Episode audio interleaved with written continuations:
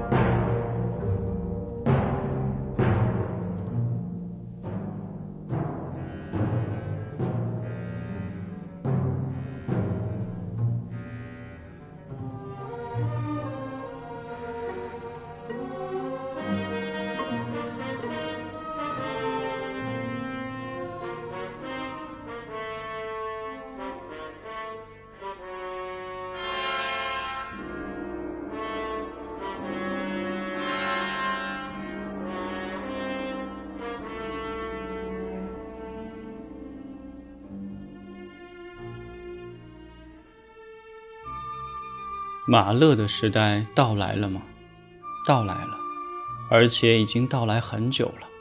甚至在他的精神顺着笔尖流向他的每部交响曲的每一个小节的时候，就到来了。如果曾经有哪一位属于他的时代的作曲家的话，那就是马勒。仅仅就他早已知道人们将在半个世纪后理解并接受他这一点的意义上，他是具有预见性的。当然，马勒的全部作品基本上是关于矛盾。试想一下，马勒既是作曲家，又是演奏家；既是犹太人，又是基督徒；既有信仰，又是怀疑论者；既天真又世故；既是波西米亚人，又以维也纳为家；既是浮士德式的哲学家，又是东方神秘主义者。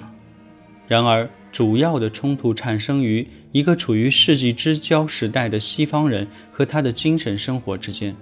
从这一对立中产生了存在于马勒音乐中那一长串数不胜数的矛盾对比，全部那些反义词的清单。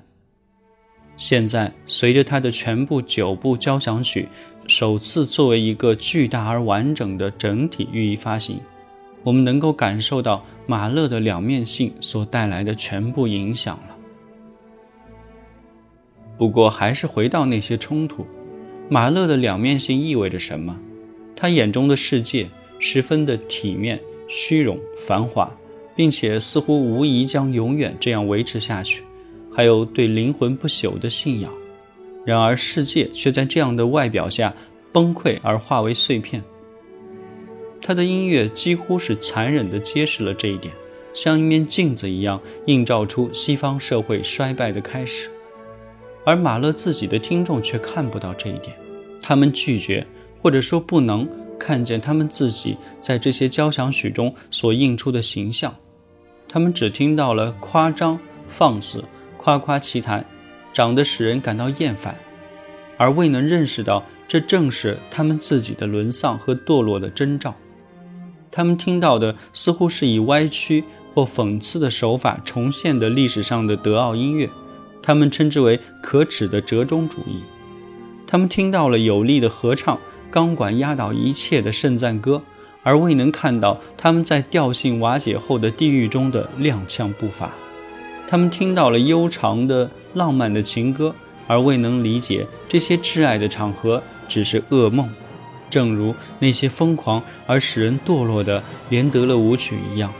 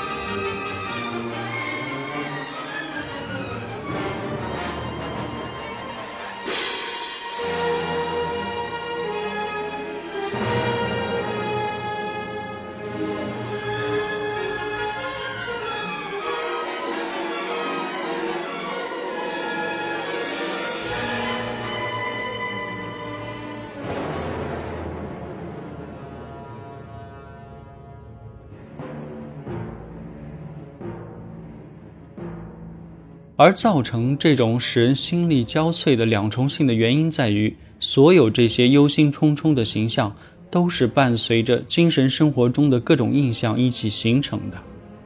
马勒的灵魂包围、渗入并照亮了这些残酷的画面，并以此戏谑的手法预示了人生可能会何等悲惨。急切的渴望宁静，不可避免地伴随着渴望之后所只能得到的不祥的怀疑。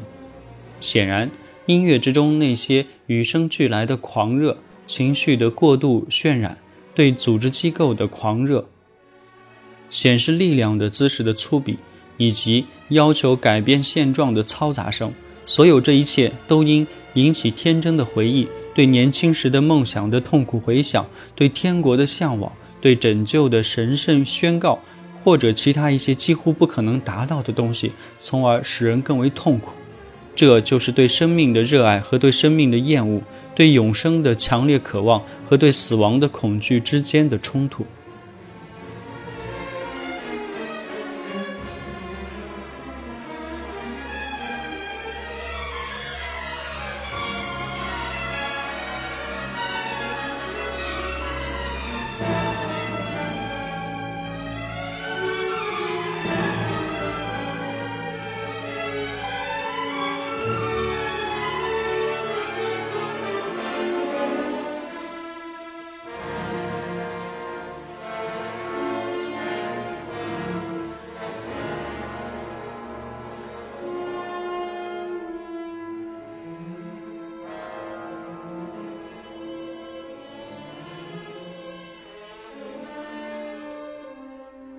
我们在马勒的音乐中，最终所能够领悟到的是终生折磨并撕裂它的两面性，这就是马勒所说的“我的时代终将到来”的含义。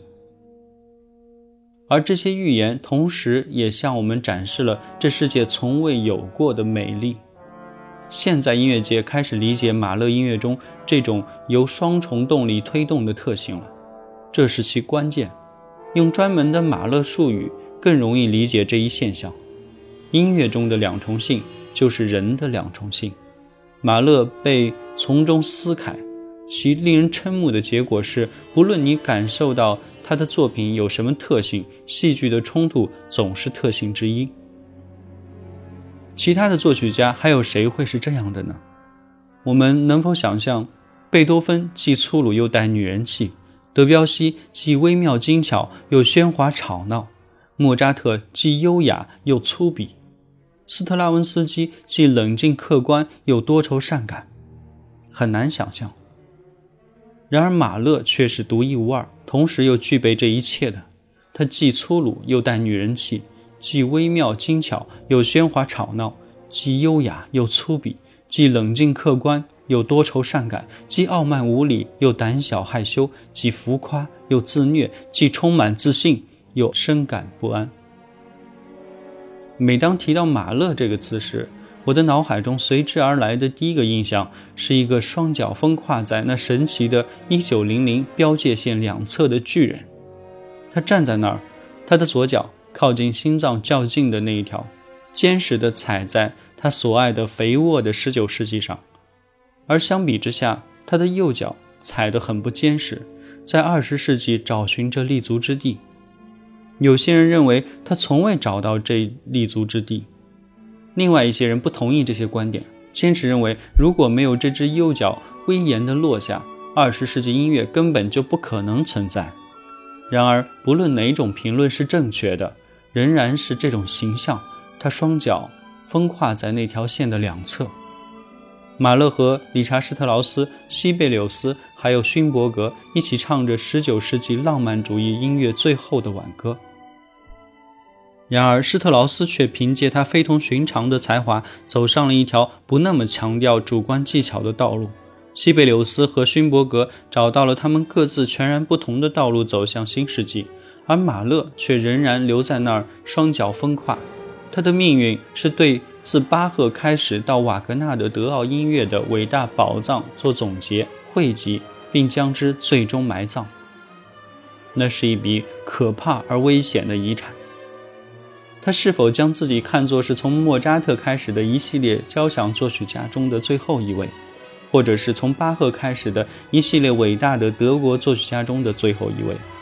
他同他们在同一艘摇晃不定的小船上，再现这一传统达到其顶峰，并用他自己的心灵之火将之熔铸成一个整体，这便是历史和命运交给他的任务。一个引致年复一年的嘲笑、排斥和痛苦的任务。可是他别无选择，他是个强有力的、疯狂的人。他采用了德国音乐中的全部基本成分，包含其陈词滥调，并将之拉升到了极限。他将休止符变成了令人站立的宁静，弱拍变成了发出致命一击所做的准备，停止变成了大幅度震荡的间隙，或者是可怕的终止。无论是在声乐作品还是器乐作品中，重音都被各种所能想象的手段拉伸得异常巨大，慢乐章被拉伸得几乎毫无变化，渐渐变成了旋风。强弱变化被强调得如此过分，以至于敏感的有些神经质。马勒的进行曲像心脏病突发，他的合唱像是一个基督徒发了疯似的。古老的四小节短句被用钢铁的节奏描述，他的绝大多数按传统方式收束时的赞美诗，令人想起痛苦得到缓解的时刻。马勒是成倍的德国音乐。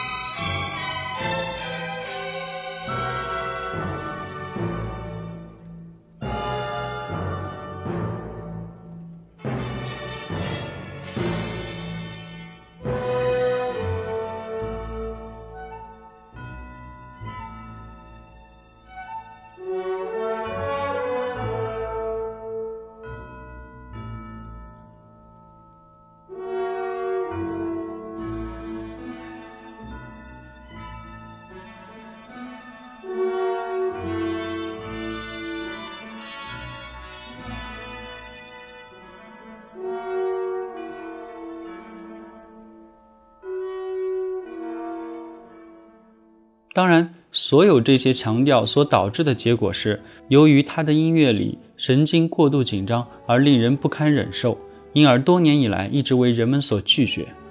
而现在，我们从中发现了我们自己的影子，同时还有一些其他结果，其讽刺性心酸的令人难以理解，过分的多愁善感，至今使一些听众感到畏缩，经常出现彻底的失望情绪。而且这种失望情绪往往导致音乐材料无法进一步发展，而进入某种可能最终净化我们的保护性音乐。然而，我们得到了净化。没有一个有情感的人在听完第九交响曲，说完了一切该说的，做完了一切该做的之后，不感到精疲力尽，同时又有种被净化的感觉的。而那就是经历了苦难之后达到的胜利。从而证明那些所有过分的东西是有道理的。我们确实最终面对着启示的照耀，那束真正象征着和平的光辉。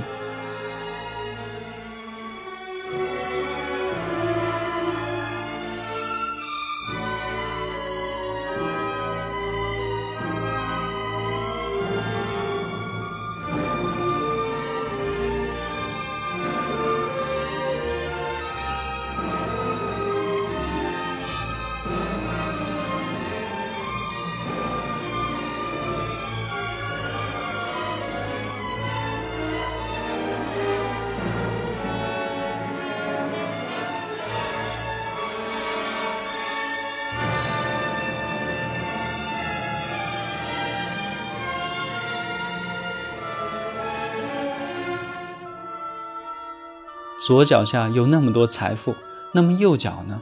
他在二十世纪的新土地上探索、测试其是否坚实、肥沃，下面有种子。是的，那片肥沃的土地已有种子，是从线的另一侧蹦过来的。马勒对这片土地的所有测试、实验和进入，都是用过去的语言进行的。他那分裂的节奏，他用后瓦格纳式的将调性扩展至极限，但是没有打破它。他探索着一种新的结构，完全线性的移调，探索着像室内乐般透明的管弦乐技法。所有这些都预示着二十世纪的常用手法，而这些都源自于他所热爱的十九世纪的音调。同样，在他竭力追求新的形式，一首二乐章的交响曲第八，一首六乐章的交响曲第三。在交响曲的末乐章以外，乐章中包含声乐第三、第八，《大地之歌》。间奏时的乐章故意以粗暴的打断、使人心烦的重复，把音乐变得支离破碎等手法弄得畸形的乐章。所有这些对新的正式结构的探索，都可在贝多芬的第九以及他最后的奏鸣曲和弦乐四重奏中找到先例。甚至那生硬的旋律移调、出人意料的间隔、大幅度的跳跃、寻找永不结束的旋律、模糊的和声，这一切都对二十世纪的许多音乐家产生了非常深刻的影响，都可最终上溯到贝多芬和瓦格纳。我想，也许这就是为什么我对所谓的第十交响曲持怀疑态度的原因了。我从不确信在那协谑曲中的节奏实验对调性的戏弄。我常常想，如果马勒并未在那么年轻的时候就死去的话，会发生什么呢？他会或多或少的像现在的各种版本那样完成那部第十交响曲吗？是否有什么迹象显示他将逾越那座高山？与勋伯格一起走到同一阵营，这是历史上最让人困惑的如果。然而，我认为他绝不可能活着度过那个危机，因为对他来说，那儿根本没有答案。他不得不留下这部未完成的交响曲死去。毕竟，一个人的命运不会超过他的一生中所发生的一切，甚至更糟。马勒的命运是结束德国交响曲的伟大传统，随后离开。而不是要求他去开创一种新的东西。现在对于我们来说，这一点可能是很清楚的，但对于马勒来说，在他还活着的时候，他对自己的命运将会如何却一点儿也不清楚。他认为自己是新世纪的一员，正如也是旧世纪的一员一样。他是个被痛苦折磨、分裂的人。他的眼睛看着未来，而心却留在过去。但是命运确实赋予他非凡的魅力，并在音乐史中占据一独特的地位。作为交响音乐的埋葬者，他以夸张和变形的手法，从那美丽的果子中榨出最后几滴汁水，对手头所有的材料孤注一掷，并坚持不懈地予以重新审查、评价，将调性音乐推至极限。马勒有幸成为这样一个人，说出最后的话，做出最后的手势。淌下所有最后尚存的泪水，并说出最后的道别，向谁而诉？向他所熟悉并希望永远记住的生活，向未被破坏的大自然，向对拯救的信仰，但也像他所熟悉并希望永远记住的美丽的未被破坏的调性音乐，像他在所有这一切道别时所持有的信仰。对他来说。《大地之歌》中的最后的 C 大调大三和弦，是一切浮士德式的历史的最后的 C 大调大三和弦，对他来说。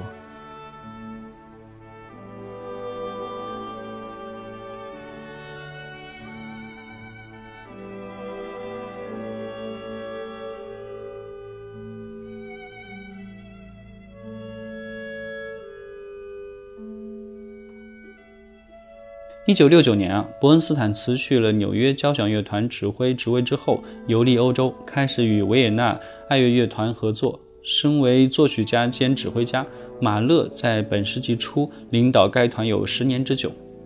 伯恩斯坦到来之后啊，他提出的第一个建议就是：你们应该演奏马勒，那是你们的音乐。伯恩斯坦评价维也纳爱乐说，他们是维也纳的一个优秀乐团。马勒的音乐在维也纳长期被禁，他们不了解马勒的音乐，对他抱有偏见。他们认为马勒过于吵闹，过于感情用事，过于夸张。他们在排练时表现出这种情绪，他们一再的消极抵制，使我最终失去了耐心。因为上帝可以作证，马勒是属于维也纳这座城市的。我知道这只是排练，但是我们排练的是什么？你们可以按照音符演奏。可是没有马勒的踪影啊！每一个颤音都必须演奏到极致，可是你们没有那样演奏，这是根本不行的。那不是马勒。我们为什么要排练？难道只是为了对他有点了解吗？我不管你是否排练了八小时还是多长时间，我们要么演好，要么不演，否则就没有一点马勒的味道。我发现这一切非常的困难。什么屁音乐？我常听到他们用这样的德语嘀咕，这个词无法翻译。但是当他们认识到马勒的音乐是多么美妙，观众的反应是多么令人难以置信之后，他们突然意识到，他们成了传达者，某种神圣事物的传达者，是神圣的。马勒的音乐内容是神圣的，它像勃拉姆斯交响曲的音符一样。具有神圣性。